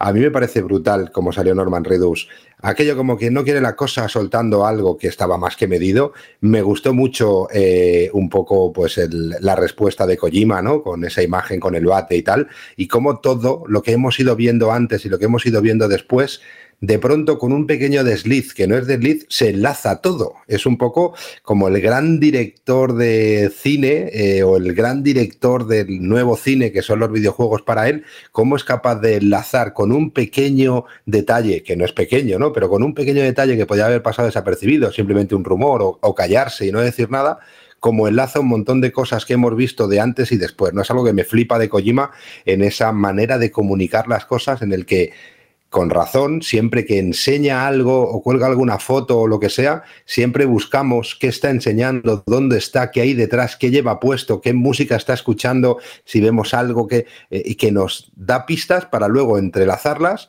y terminar eh, haciendo un poco la noticia completa. ¿no? Eso hay que decir que me, que me alucina. En cuanto a Descending 2, o, como quiera llamarlo, a ver, eh, Death Stranding fue un juego que o bien te gustaba mucho o bien lo terminabas odiando mucho, ¿no? Incluso ha sido eh, medalla de algunos que han querido defender eh, todos los juegos de Kojima y también, por otro lado, el lado extremo en el que es eh, uno de los títulos que seguramente más se han criticado posiblemente por esa inútil guerra de consolas en la que estamos viviendo desde hace mucho tiempo y por esa exclusividad en una plataforma u otra. Yo como juego sigo diciendo que Death Stranding me parece un juego súper original, seguramente muy avanzado a lo que estábamos habituados a jugar. para mí no es simplemente un walking simulator, como dicen, yo creo que tiene mucho más, que es un juego que hay que dedicarle mucho tiempo y seguramente no sea apto para todos, pero que ha dejado ahí ciertas cosas en la historia y, ¿por qué no? pensar en un Death Stranding 2 sin que sea un Death Stranding 1. Es decir, a mí me gustaría pensar que Death Stranding 1 fue la manera de ponernos en un mundo propio y en una, esa mente colgada y, verdaderamente extraña que tiene Kojima, para que sea el preludio de algo que a lo mejor no tiene nada que ver con lo que vimos en el primero. Si la ambientación, la continuación de la historia, el atar muchos cabos que quedaban sueltos del primero, pero no tiene por qué ser otro Walking Simulator en, eh, entre comillas. Se cojo esto y, ver el mismo sistema, que es algo que Kojima nos puede tener eh, bastante acostumbrados. ¿Qué es lo que me gustaría a mí como usuario?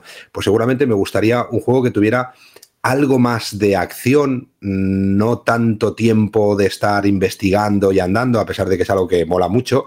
Eh, y a mí lo que sí que me gustaría es que no perdiera ese punto de locura que tiene Death Stranding 1. Es decir, que no intentemos rizar el rizo sobre algo tan complicado, ¿no? Es decir, que no intente ser un Christopher Nolan multiplicado por dos. Porque yo siempre he dicho que, Kojima es el Christopher Nolan de los videojuegos, ¿no? Es un tío que si te gusta su tipo de juegos o Christopher Nolan su tipo de películas, eh, por mucho que intente rizarlo, se sigue enganchando, ¿no? Pero llega momentos, y le pasa a Christopher Nolan también, que hay películas que es que, ostras, tienes que verla un par o tres de veces para entender realmente la parte principal de la peli. Con Death Stranding creo que pasaba lo mismo, ¿no? Es no terminas de entender bien bien qué está pasando y yo creo que todavía tiene mucho recorrido como para no intentarle dar otro giro en el que ya si vas perdido en la primera pierdas en el segundo, con lo que yo espero la calidad de Kojima por supuesto, esos puntos de cinematografía que tienen los juegos de Kojima y que continúe un poco con esa historia en la que nos dejaba muchísimos cabos sueltos en, esa primera entrega. Por partes. Primero, en el supuesto de Death Stranding 2 es una cosa que va a ocurrir y va a salir y existe. Lo primero, no me gustaría que ocurriera un Death Stranding 2, eso lo dejo clarísimo. Para mí, eh, Death Stranding es probablemente el juego más importante de los últimos 10 años a nivel de superproducciones. Eh, para mí, Death Stranding es un juego súper trascendental. Es un juego que, tanto a nivel de diseño de juego, como a nivel de temática, como en cómo está construido el guion, los personajes que tiene, me parece un juego absolutamente increíble. Y, sobre todo eso, el cómo retorcer una mecánica de juego tan básica como el andar y darle una profundidad increíble y hacerlo divertido es algo que cada vez que lo pienso me vuela la cabeza. Pero gran parte de su, de su valor creo que estaba en el soplo de aire fresco que supuso. En hacer algo totalmente diferente a cualquier otra cosa que hubiéramos visto en una superproducción. Y yo eso es lo que espero de Kojima. No espero un X juego 2. Lo que espero es que a partir de ahora, ya que independiente, cada cosa que saque Kojima sea algo rompedor, algo que nos deje otra vez boquiabierto, otra, cualquier otra cosa que vuelva a generar un debate como el que generó en su día Death Stranding. Eso es lo que yo creo de Kojima. No quiero una secuela. Y si la hay, lo que espero es que sea algo que lleve más allá esa idea de la cooperación anónima, que es un concepto que también me flipó, eh, eh, eso de ir ayudando a otros jugadores sin ni siquiera verlos, creo que tiene que ser algo que se lleve más allá, porque me parece uno de los conceptos más potentes del juego. Y no sé, y, después que hayan, más allá de que el protagonista vuelva a ser Normal Reedus, que haya nuevos personajes tan potentes en, en cómo están escritos y en lo que representan como los que tenía el primer Death. Pero eso, puesto sobre el papel de que Death Stranding 2 sea una realidad. Aquí lo que tenemos es un pavo, Norman Hidu, que está diciendo en una entrevista, ¡puaf! El Death Stranding, la captura de movimiento. Es que me ofrecieron esto y esto no era como el Pac-Man. Esto te ponen ahí unas cosas y te conviertes tú en el videojuego. Quiero decir, pero textualmente, textualmente dijo, te escanea el ADN digital. ¡Qué increíble! A, lo que voy es, sin querer ser faltón con Norman Hidu, él tenía toda la pinta de que desde que jugó a Pac-Man en unos recreativos o en un bar, no había tocado un videojuego en la vida, no sabe lo que son los videojuegos, y para él ahora mismo hay dos tipos de videojuegos. Está Pac-Man y está Death. Y para él, cada vez que le pongan un cacharrito de eso, es Death y por eso ha dicho, estamos haciendo el 2. Mi teoría, que no deja de ser una teoría, ¿eh? te lo digo totalmente especulando a tope, pero mi teoría es que lo que que sí, que está haciendo captura de movimiento y está haciendo su recreación de personaje, le están eh, atrapando el ADN digital, como ha dicho Alberto, en Kojima Production, pero para otro juego que no es Death Stranding 2 y que él no tiene ni idea de lo que está haciendo. A él le dice, muévete ahí, a él monete un poco, eh, ríete, eh, dúchate en pelota y así también te hago alguna fotito yo y ya está. Y, él se cree que por hacer eso es Death Stranding 2, pero yo creo que es totalmente otro juego en el que lo mismo también hay el protagonista, pero que no es este. ¿No pensáis que puede ser incluso un, DLC o un contenido extra a lo que fue Death Stranding 1? Yo, yo, yo, yo, creo que es juego. Es decir, eh, Norman Reedus eh, es muchas cosas y una de ellas es que es excesivamente claro. Eh, yo es un tipo al que adoro, me gustan sus fotografías, su programa, su reality, eh, Ride with Norman Reedus, en el que va con su moto por diferentes partes de Estados Unidos, es la caña. Si no lo habéis visto, echadle un vistazo. Creo que en España lo emitía AMC, si no me equivoco, o Fox, no recuerdo bien. Eh, The Stranding creo que ya lo sabéis, para mí fue es un juego capital, es un juego que, que marcó una época, que lo, para mí personalmente lo cambió todo, disfruté muchísimo y creo que tenía mecánicas muy innovadoras, como bien habéis dicho, en base, en base a la sencillez, ¿no? Algo de lo que se parte es muy sencillo y de repente cambia por completo. Es un juego que podríamos decir que es el epítome de la forma de trabajar de Hideo Kojima, ¿no? Coger algo que todo el mundo podemos entender y llevarlo a un nuevo nivel, ¿no? Pese a quien le pese, porque también sé que tiene muchísimos detractores, tanto el juego como el propio Hideo Kojima, porque también Kojima es muy particular a la hora de trabajar, anunciar y presentar sus obras y videojuegos, ¿no? Pero en este caso, eh, suponiendo que estemos hablando efectivamente de una secuela de The Stranding, a mí me encanta, me encantaría, porque me gustó mucho el universo, me gustó mucho la idea, me gustó bastante esa... Em, ese tema que, está como el, como el subtexto ¿no? del propio videojuego, que es el tema de estar conectados, de conectar, de reconstruir, de cooperar, de crear comunidad, que creo que es, está muy bien tirado y que es bastante inteligente con el tema de los silos. Un montón de cosas que creo que eh, Kojima en esta ocasión, al contrario que en otros videojuegos suyos, de los que también soy fan, como Metal Gear Solid 5, etc., aquí sí hizo bien eh, fue muy concreto y construyó una mecánica alrededor de la historia y una historia alrededor de la mecánica, aunque suene esto repetitivo y cíclico, que creo que estaba muy bien tirada. Pero en el, caso de que esté haciendo una secuela, eh, pueden pasar dos cosas. O que tengamos un caso en Metal Gear Solid 2, ¿no? Song of Liberty, en el que cogía Metal Gear Solid, lo mejoraba jugablemente e incluso a nivel de trama repetía ciertas cosas con una excusa argumental y teníamos un juego que mejoraba todo lo que hayamos visto, pero que era una evolución ¿no? de, aquel juego que lo cambió todo en el, 98. O que tengamos un Metal Gear Solid 3, un Snake Eater que coge todo lo bueno de esta saga, revoluciona, evoluciona y busca una manera diferente de presentarte una jugabilidad basada en el sigilo. Si esto lo hace con este, mm, vamos a decir, adjetivo de Walking Simulator que tan, tanto se usó en aquellos días, de repartidor, de recadero en un mundo posapocalíptico, si esto lo utiliza y mejora y ofrece algo nuevo y como bien apuntaba Fran, expande el tema de ayudar a otros jugadores, de crear una comunidad, puede ser interesante. Pero al mismo tiempo creo que lo que mejor le vendría, y como también ha apuntado Rubén, sería explorar este universo, pero quizás desde otra perspectiva. Todo esto suponiendo que sea The Stranding.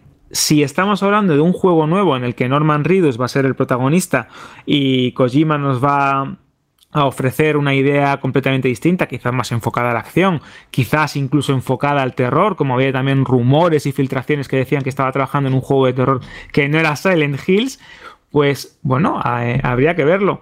En cualquier caso, es verdad que las declaraciones de Norman Reedus se pueden interpretar de muchísimas maneras. Y esto también me recuerda a la forma y al sentido que tiene también Kojima a la hora de presentar sus juegos. Creo que esto ha sido una filtración, un error inocente. No creo que, fuese algo premeditado. Eh, del que el propio Kojima ¿no? ha hecho el cachondeo con el, debate de, de Negan, de The Walking Dead, etcétera pero bueno, vamos a ver cómo evoluciona. No me extrañaría algún tipo de anuncio en las próximas semanas o incluso meses con algún teaser, con algún tráiler, con algún reveal eh, conceptual de, lo que va a ser el videojuego. Pero en cualquier caso, eh, que Kojima Productions esté haciendo un nuevo juego, que Norman Reedus esté implicado y que podamos ver algo más del talento de este genio japonés, personalmente creo que es algo sin lugar a dudas a, celebrar. Eh, una cosa, José dice 2023-2024. Ni de coña. Viniendo de Kojima, eh, no creo que podamos disfrutar de un nuevo título suyo en 2023 ni 2024. ¿eh? Yo creo que será bastante más largo en el tiempo, no en un año, un año y medio vista, con lo que creo que veremos muchas cosas cuando ellos quieran, los tiempos que quieran, pero no creo que se lance tan rápido eh, una nueva entrega o un nuevo juego de, de esta gente viniendo de quien viene, vamos. Bueno, más o menos. Tampoco hace falta que nos calentemos mucho la cabeza con las fechas, porque luego son las que son y tampoco podremos hacer mucho. Vamos con otra noticia, vamos poco a poco ya cerrando el bloque, que está siendo intenso, y nos vamos con un juego que está teniendo mucho éxito. Se llama V Rising, es el survival de vampiros de Stone Studios que se ha convertido en todo un fenómeno inesperado. Cuando se mostró su gameplay allá por septiembre del año pasado, no hizo demasiado ruido, la verdad, aunque los pocos que probaron la beta cerrada que arrancó el 23 de marzo ya hablaron de sus bondades. Sin embargo, tras el estreno en el acceso anticipado de Steam el pasado 17 de mayo, comenzaron a sucederse los hitos y apuntad, debutó en la tienda de PC con más de 70.000 jugadores. En tres días había colocado 500.000 copias y este pasado domingo 22 de mayo, agarraos bien, superó los 150.000 jugadores simultáneos.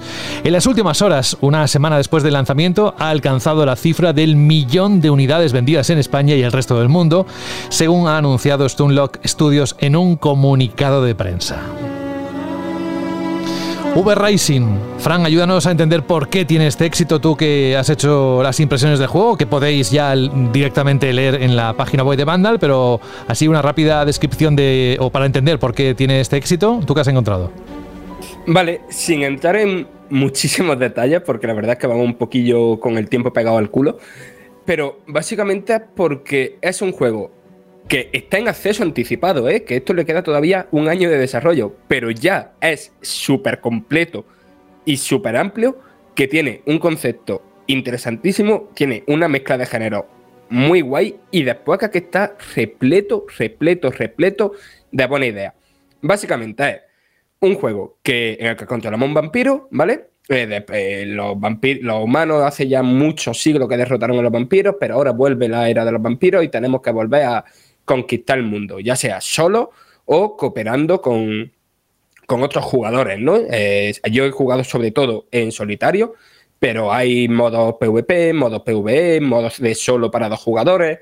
Eh, hay, e, en ese sentido está bastante completito. Y entonces lo que mezcla es el típico juego de construcción, ¿no? De ir recopilando materiales, de ir construyendo, de poco a poco ir desbloqueando mejoras para poder construir cosas más mejores eso lo mezcla con un combate estilo Diablo, pero mucho más dinámico y con un mogollón de cosas muy guay que solo se pueden ofrecer en un juego de vampiros, rollo eh, le chupa la sangre a un pícaro y de repente tú tienes eh, estadísticas de pícaro, ¿sabes?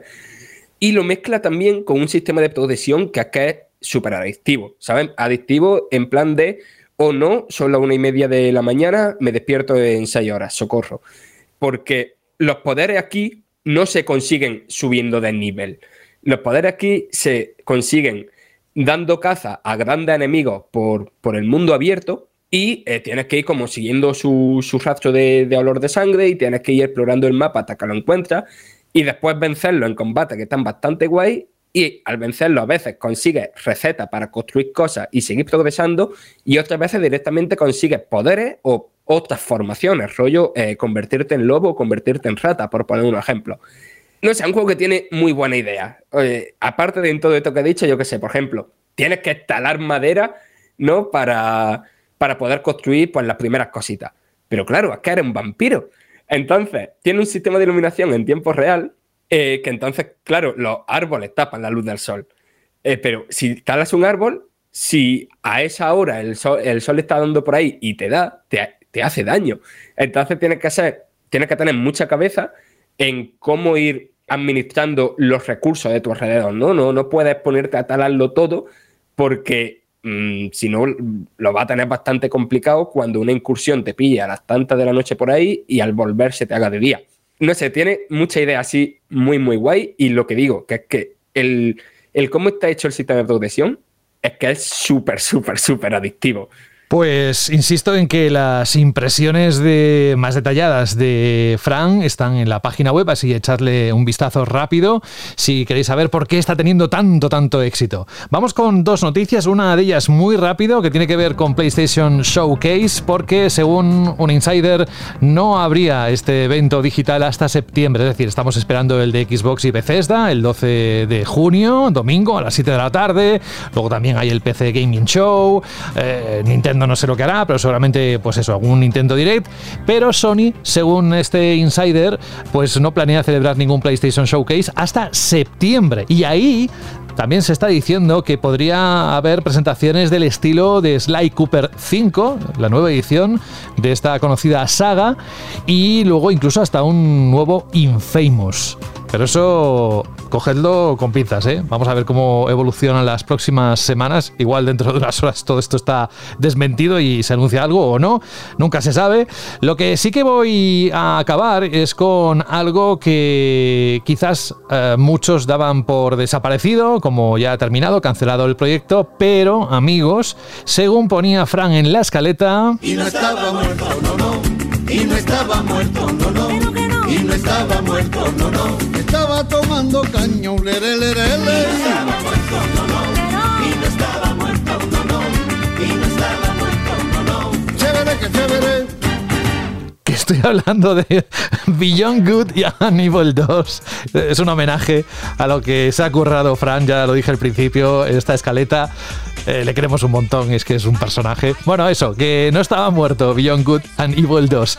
Es que es uno de esos juegos que, que llevamos oyendo años hablar, más de 10 concretamente, y aún así Ubisoft todavía considera que es pronto para saber cuándo se estrenará. Bueno, esto que suena de fondo, por cierto, es la música que pudimos escuchar en el tráiler del anuncio, agarrados también de la fecha del E3 de 2017. ¿eh? Bueno, la falta de información ha llevado a insiders de la industria, últimamente esta palabra insider sale por todos lados, bueno, pues estos insiders están hablando de posible cancelación, de la que incluso decían que es cuestión de tiempo, pero... mm, error.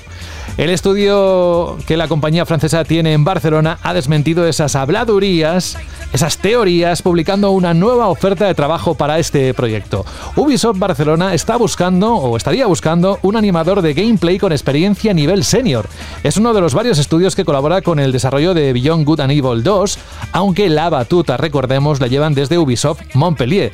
La cuenta oficial de esta división en Twitter ha publicado una vacante para el proyecto de desarrollo de la segunda parte del juego y además lo pone claramente, ¿eh? lo que a efectos prácticos nos sirve empíricamente para confirmar que el juego no está muerto, no se ha ido de parranda, nada, están ahí dándole duro, porque además eh, en la oferta de trabajo hablan de que este título podría ser uno o bueno, que quiere ser uno de los proyectos más ambiciosos de Ubisoft hasta la fecha. Así que está muy vivo Beyond Good and Evil 2 y si es como lo vimos, eh, será, chicos, un juego, un juegazo a tener en cuenta, ¿eh?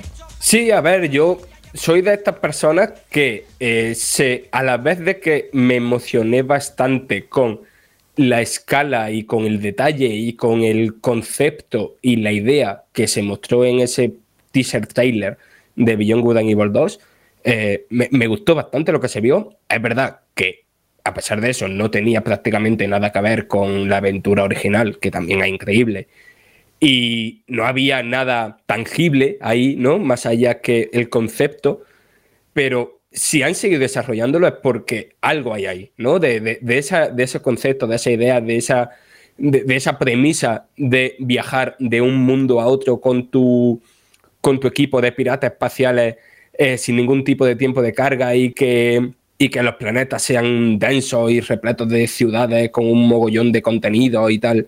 Si de ahí han sacado algo divertido jugablemente, y creo que lo han tenido que hacer porque si no, no habrían seguido desarrollándolo, joder, mm, le tengo bastante ganas a esto. Lo que pasa es que, claro, esto es lo mismo saldrá, no sé, a finales de esta generación. Pues, Frank, ¿te ha gustado, ya que has opinado, te ha gustado la canción que te he puesto, eh? tal y como lo ponías en la escaleta? Y bueno, vamos a dejar ya el bloque de noticias. Se pueden suceder más, por supuesto. Ya lo sabéis que el programa, lo bueno que tiene es que detrás está la página web y es un contenedor enorme, grande, gigante y además muy visitado por todos vosotros y vosotras para que estéis al día de las noticias que van ocurriendo en el mundo de los videojuegos. Así que más que nunca, por si acaso, por si salta la liebre, imaginad esto que hemos dicho sobre la imagen de las nuevas consolas, etc etcétera, a ver saber lo que puede ocurrir en las próximas horas o días. Lo que sí sabemos es que ahora viene ella.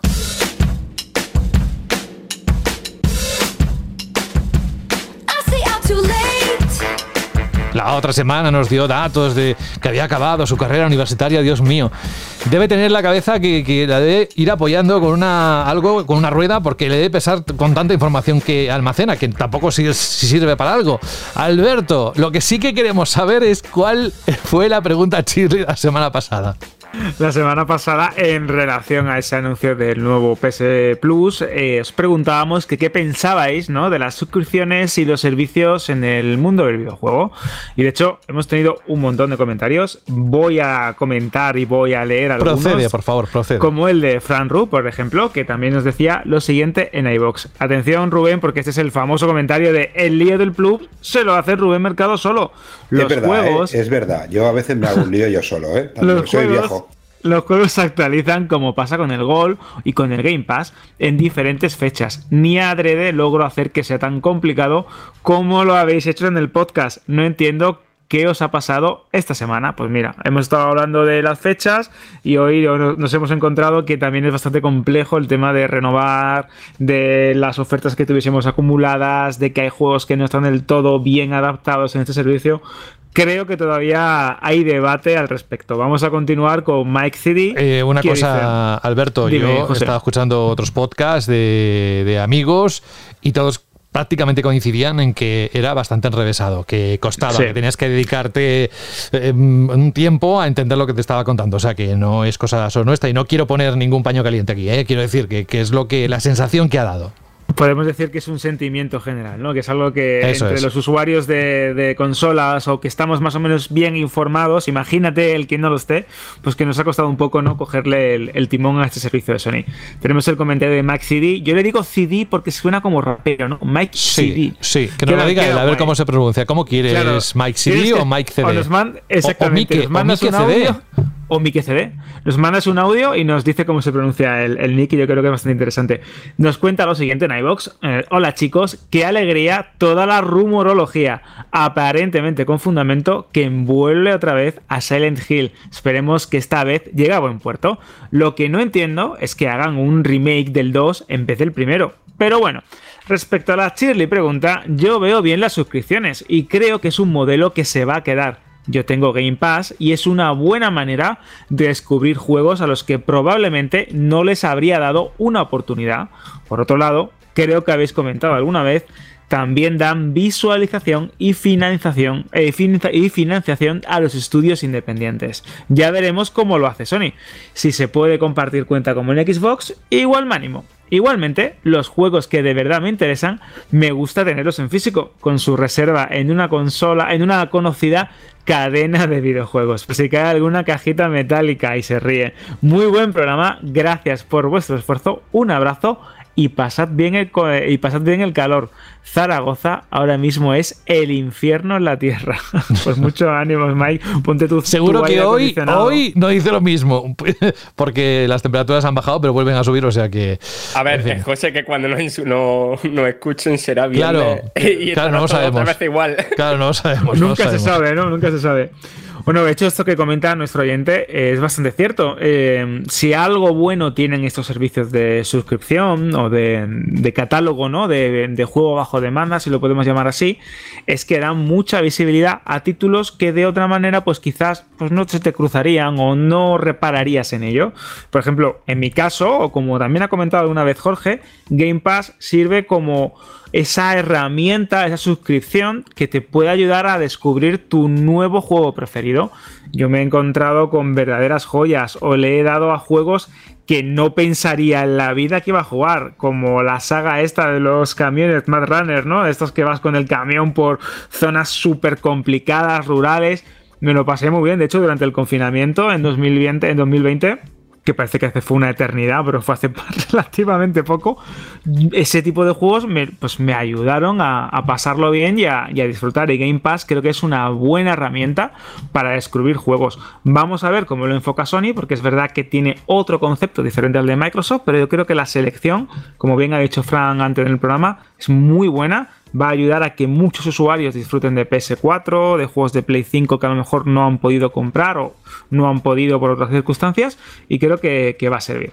Y ya vamos a finalizar, ¿no? a terminar con el, comentario de Biosith que dice, entro solo para decir que sois todo la leche pero que no, atento, no, no, no, atento, sí, sí, sí, no, no, no, no, José de la Fuente, eres el mejor conductor del sector con mucha ya está, diferencia. Ya está, ya está, gracias Alberto, ya está, ya está, ya está. Conductor, a lo mejor se refiere a que claro, bien. al del Bus Simulator. Al Bus ah, Simulator, ok, ah, se te da bien el Gran Turismo.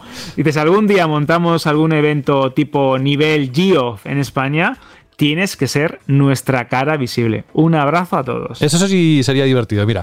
Pero... Me llamaron para cine de barrio, ¿eh? También. Sí, sí, para sustituir al parada. No, para estar con él. Ah, para, que, para que te vayas dando tortas así cuando se quede medio frito. ¿eh? Pero bueno. Sí, oye, yo digo que sí, ¿eh? Y a mí me gustaría que sea un evento grande eh, bueno, pues presentado por nuestro José de la Fuente, que no sería el Dorito, sería el ganchito, ¿eh? pero bueno, estaría bien, ¿eh? Sí, el ganchito, cada uno que lo entienda como quiera, ¿vale? El, o el risqueto, le buscamos de alguna manera. el risqueto, vamos, entramos mal. Es así como arrugado. sí, entramos mal, entramos mal, como hagamos chistes de risquetos, la vamos a liar. y estamos al final del programa. Bueno, ¿cuál va a ser la siguiente pregunta, Shirley, que vas a hacer? Pues la siguiente pregunta, Shirley, surgió precisamente hablando con unos amigos, eh, pues la típica comida que se alarga, empiezas a hablar de videojuegos, de tal y cual, yo voy por tal, yo me he pasado X, y es que hay jugadores que se pasan pues los juegos a su ritmo. Así que la pregunta Shirley de la semana que viene, ya sabéis, esta pregunta Shirley, es, ¿sois jugadores rápidos? ¿Sois jugadores lentos? ¿Tenéis alguna forma concreta a la hora de aproximaros a algún videojuego? Yo creo que es una pregunta interesante que nos va a ayudar a saber cómo nos pasamos los juegos a nuestro ritmo. ¿Ya está? ¿Qué más quieres que te haga, José? ¿Quieres que me ponga a bailar? Bueno, voy a decir los canales en los que tenemos, que ah, los que podéis. me ha dejado ahí con. no va a seguir, yo, lo cuento si no, pero te gusta Lo he dejado un poco ahí en, tensión, ¿no? Pues ya sabéis, tenéis iBox, donde se cuelga el programa cada semana. Tenéis Vandal, donde también se cuelga. Pues en los comentarios, si queréis, también podéis ahí dejar vuestro texto. Y si os animáis, mensajes de audio de unos 20-30 segundos en radio.vandal.net. Eso es, gracias por recordarlo una vez más. Eh, insisto, bueno, insisto, pues lo dije al principio, estamos acabando ya prácticamente poco a poco la temporada.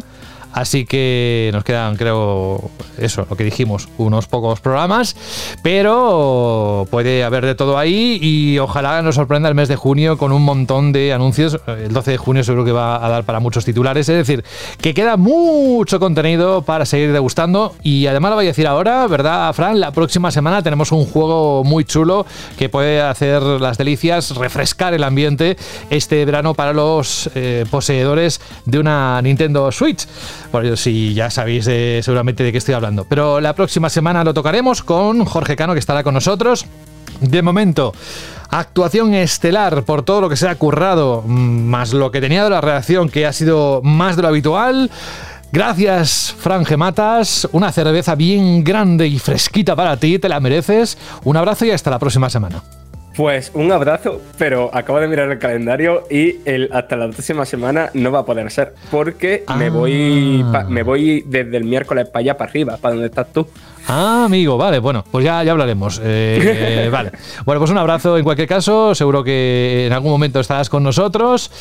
Eh, gracias también, Rubén Mercado, por estar todo el programa y con todo lo que se supone para ti. Así que muchas gracias por el esfuerzo. Eh, de esfuerzo nada, yo un placer. Es mi, mi válvula de escape, mi, mi jardín del Edén.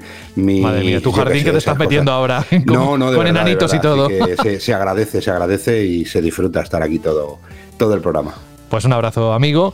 No os vayáis si queréis escuchar una canción que estaría encantado una vez más. Le nombramos a nuestro compañero Juan Rubio la semana pasada por la noticia de Silent Hill y a ver qué opinaba. Que ojalá pueda estar con nosotros a final de temporada, como hace siempre, y a ver si podemos hablar con él ese tema. Y va a ser una, un tema, un- una banda sonora de un juego que le encanta, pero lo desvelo ahora dentro de un ratito. Gracias, me queda Alberto, gracias Alberto por eh, todo el soporte para este programa y la próxima semana, eh, si no me dice lo contrario, contamos contigo. Por supuesto, la semana que viene más y mejor, que ya nos va oliendo el culo a este Noe 3. Hmm, A mí me da que vas a tener unos cuantos días moviditos, así que disfrútalos a tope y nada, que muchas gracias por todo. Un abrazo, amigo. Hasta la semana que viene, José. Un fuerte abrazo. Adiós. Adiós. Vale, pues el juego que decía yo hace un momento al que me refería es el Tony Hawk. Y ya sabéis lo que le gusta el mundo del skating a, Juan Rubio. Bueno, el correo que hemos recibido es de Super Ninja y dice así: Hola bandaleros, hace tiempo que no os escribo, pero no fallo cuando se trata de escucharos. Pues muchas gracias. Después de oír que tenéis algunos slots libres para terminar el programa con una canción, os voy a pedir un tema de la que creo que es la mejor banda sonora de la historia de los videojuegos o selección musical, no sé cómo llamarlo. Dice, no es ni más ni menos que la canción Superman del grupo Goldfinger, que para mí es la más emblemática del primer Tony Hawk. Saludos a todos y gracias por el programazo que hacéis cada semana, ¿no? Gracias a ti, Super Ninja, y a ti, y a ti, y a ti. Estoy, estoy señalando a todo el mundo en todas las direcciones en casa, que parece que estoy loco, pero intento visualizaros de alguna manera a todos vosotros y a todas vosotras por estar con nosotros cada edición de Banda al Radio. Nueve temporadas que se dice pronto. Es una canción festiva, alegre. eh, el verano está llegando. Espero que más noticias positivas vayan llegando. Lo de esto del mono que ni lo vamos a comentar.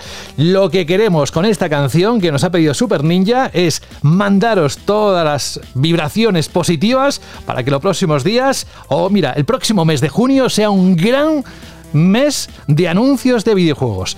Por mi parte, esto es todo. Un saludo, un abrazo de vuestro amigo José de la Fuente y hasta la próxima semana. Escuchad a Goldfinger y Superman.